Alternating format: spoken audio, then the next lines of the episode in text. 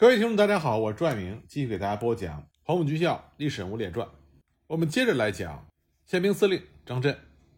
上次我们说到，毛泽东要去重庆和蒋介石谈判，在毛泽东一行尚未成型的时候，周恩来就已经在重庆筹划如何保证毛泽东的人身安全。他就找到了宪兵司令兼军委会军法执行总监部副总监的张震。向张震陈明了时局和对毛泽东人身安危的担忧。张震对自己旧日的师长和上司毕恭毕敬，他当时就做出了承诺，请周副主席放心，有我张震在重庆，绝不会出半点差错。桥归桥，路归路，两党领袖的政见不同，不妨碍正常的交往。周恩来这才稍稍的放心。毛泽东在重庆期间，先后下榻于张治中公馆和特园。张震特别的谨慎，事必躬亲，派出了大队的武装宪兵，在红岩十八集团军办事处和两个公馆实行了严密警戒，设三道岗，就是军统和中统的人员，没有张震的审查批准，也一律不得进入这几个警戒区。张震每天还驱车前往这几个地方巡视监督。有一天，毛泽东赴上清寺中苏有些礼堂，参加苏联驻华大使彼得罗夫。所召开的盛大酒会，当时有各界人士上千人参加。张震不顾自己感冒发烧，亲赴现场，在贴身警卫和副官的陪同之下巡视全场，观察动静。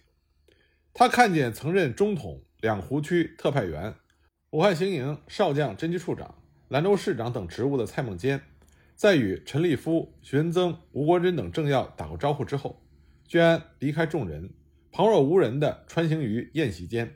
径直就向主席台的方向走去，张震当时吃惊不小，就走上前去，抄近路挡住了蔡孟坚的去路，含笑请其立即止步。蔡孟坚当时愣了一下，也不气恼，对张震说：“你别紧张，是周恩来先生安排我去见毛润之先生的。”这会儿果然，周恩来已经迎过来，和蔡孟坚亲切的握手，并且引导他上主席台和毛泽东握手，笑着寒暄了几句。在场一时之间举座皆惊，张震也不免感到困惑，因为蔡孟坚是中国共产党的老对手。原来呢，是周恩来告诉毛泽东，抗战初期，他和董必武、叶剑英、李克农等人在武汉的时候，经常得到当时任市警察局长兼中统特派员的蔡孟坚的关照，派出警员多方保护，确保了中共干部们的安全。蔡孟坚也并没有介入到张国焘叛逃事件。是按照国共合作抗战精神办事的，因此毛泽东特为破例和蔡孟坚握手以示感谢。而且苏联大使彼得罗夫在一年之前还只是苏联驻兰州总领事的时候，他和蔡孟坚在兰州共过事，所以这次活动他也特别向蔡孟坚发了邀请函。得到这些信息之后，张震这才放下心来。在重庆的时候，张震经常去特原、桂园等公馆内外视察。对应营人员实行特别的审查，所用车辆也进行检查，派出专人分班看守，严防有人在车内偷放爆炸物。总之是相当的细心和严格。毛泽东乘车外出，张震总是与他同车来确保安全，这让周恩来和毛泽东非常的满意。而一向和张震有过节的军统局长戴笠也就不开心了，几次私下用话敲打张震，开玩笑的说：“中共给了你多少奖赏？”张震当时反唇相讥，他说：“你以为中共领袖如果在陪都出了事故，你我能逃脱了干系吗？那不是害了有绝对安全承诺在先的委座吗？你不会存心给委座添麻烦吧？”戴笠也就无话可说。不过千防万防，最后还是出事儿了。一九四五年十月八日，就在毛泽东回延安的前两天，周恩来的英文秘书廖梦醒的丈夫李少石不幸遭到枪击。廖梦醒是廖仲恺先生的女儿。那天呢，柳亚子来办事处找周恩来。周恩来因为要陪毛泽东去参加张治中为了欢送毛主席回延安所举行的酒会，没有空，就由李少石陪他聊聊。刘亚子和李少石谈诗论文，非常投机。刘亚子告辞的时候，李少石送他走。李少石住在曾家岩周公馆，柳亚子住在沙坪南坝。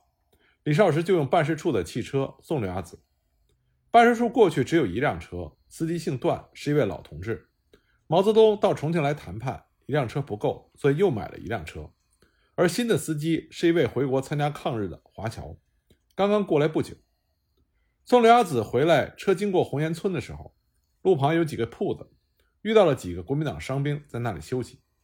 汽车经过的时候碰伤了一名士兵，那有一个士兵就喊停车，还骂了一句粗话。司机也许没有听见，或者是怕停下来惹事，继续朝前开去，所以喊叫的士兵就开了枪。结果非常凑巧，子弹穿进了汽车，从背后打中了李少石。司机立刻就把李少石送到七星岗市民医院的急救室进行抢救。那么司机没有经验，也不熟悉情况，市民医院又远又不好走，比市民医院近的一些还有个疗养院。如果送到疗养院进行急救，也许有救活的希望。但是司机不熟悉路况，结果李少石因为流血过多而去世。而那位司机把李少石送到医院之后，他因为害怕，所以把车钥匙留在车上，他自己就跑了。直到医院打来电话。大家才知道李少石遭到了枪击。那周恩来这边酒会刚刚结束，他正在陪毛泽东看戏。他得到报告之后，马上就去找国民党宪兵司令张震。他在电话里对张震说：“毛主席在这里，你必须马上来。”因为当时情况不明，大家都很紧张，认为这是一起严重的政治暗杀事件，是想刺杀毛泽东和周恩来，刺错了人。因为李少石当时跟周恩来看上去非常像。张震接到电话，立刻就赶了过来。当时张震非常紧张，据在场的人说，他脸都白了。马上随周恩来赶到了市民医院。而这个时候，李少石已经因为流血过多而去世。周恩来在悲痛之余，就对张震说：“我希望你能够严加侦查，缉凶归案。现在毛主席的安全，你必须负全责，你必须坐他的车，亲自把他送回去。”张震毫不犹豫的就答应了。周恩来紧接着又安排了各项事宜。张震当时也向周恩来表示。说晚会结束之后，我陪毛先生乘坐我的车，不论是哪方的特务，恐怕都没有胆子向宪兵司令的汽车开枪。他说到做到，最后把毛泽东安全送到了驻地。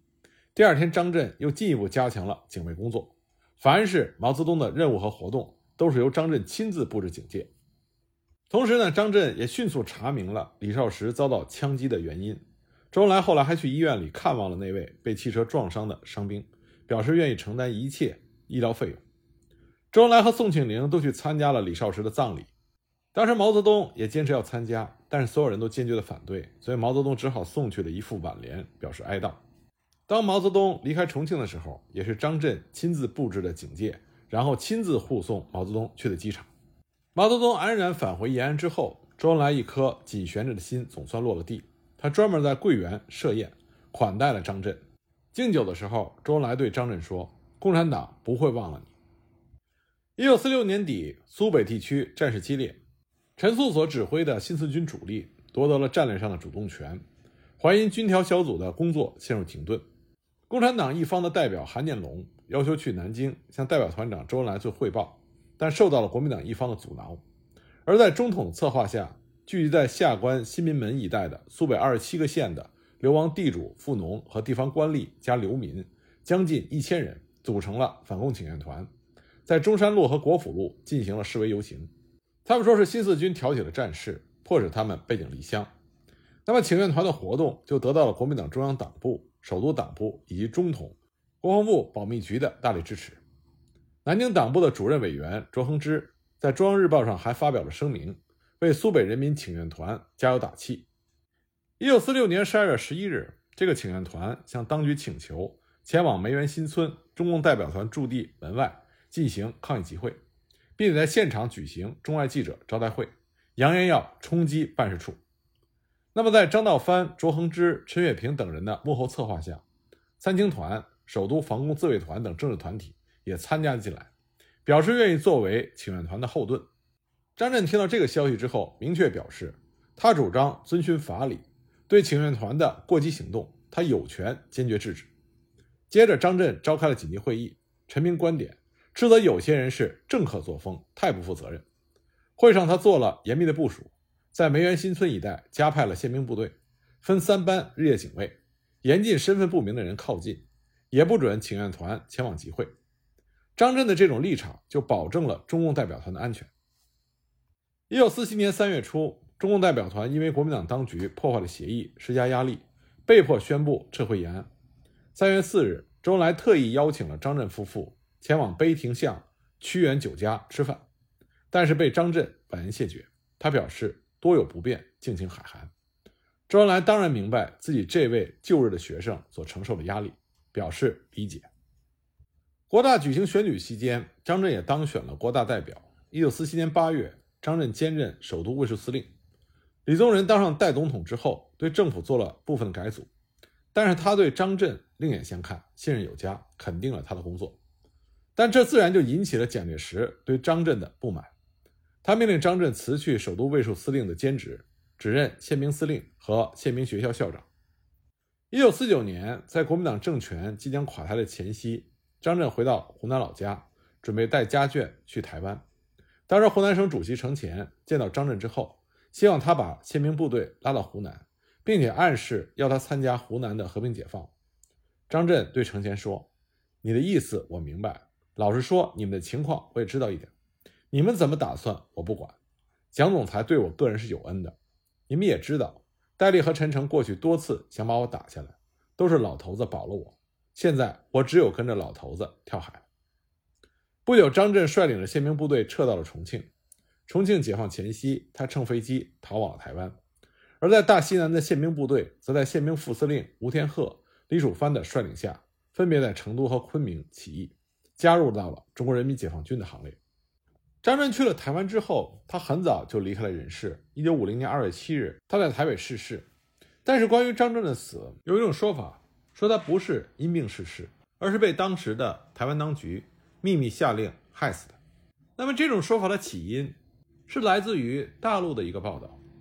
根据这个报道说，周恩来在弥留之际曾经特意要求见罗兴长，并且叮嘱罗兴长让他不要忘了台湾同胞，更不要忘了那些为革命做出贡献的台湾朋友，哪怕他一生中只做过一件有益于革命的事情，比如还在台湾的两位姓张的朋友。说完这句话，周恩来就昏迷过去。不久就离开了人世。关于这个报道的可信度还是比较高的，并且得到了罗经常本人的证实。那么问题就来了：周恩来弥留之际所说的这两位姓张的朋友到底是谁呢？传播比较广的一种说法是说，罗经常亲口证实了这两位张姓的友人，一个是发动西安事变的张学良，一个是曾经任重庆宪兵司令的张震。那么这种说法就进一步引发了台湾方面。关于张震身份的猜测，台湾的一位作者张荣在他所写的一本书叫做《毛泽东鲜为人知的故事》中，他直接就点名说张震是中国共产党的秘密党员。而引发这种猜测的另外一个原因，是在于张震的同乡好友冉鹏曾经留下过一部日记，在这本日记中，冉鹏非常愤慨地指出，张震的死是因为庸医误诊，误判断张震得的是疟疾。注射了六零六针，导致了张震的去世。可关键是，张震当时入住的是陆军总医院，按理说医术上不应该如此低劣才对。这就不仅让人浮想联翩，有没有可能是张震的中共秘密党员的身份被曝光？但是由于他在国民党内部的重要位置，因此当局没有办法公开处理，所以才采取了这种秘密的决断措施。但是从张震的人生履历来看，这种可能性很低，而且周恩来去世的时候，张震也已经离开人世二十六年了。如果周恩来关心张震的情况，他不可能不知道张震已经离开人世这么久了。真实的情况是，张震在离开大陆之前，他的健康已经亮起了红灯。他曾经两次住进中央陆军医院，因此他去台湾之后病情加重，最终导致离开人世，这也并没有什么太过蹊跷之处。张震最后逝世的时候，终年五十一岁。他死之后被追晋为陆军二级上将。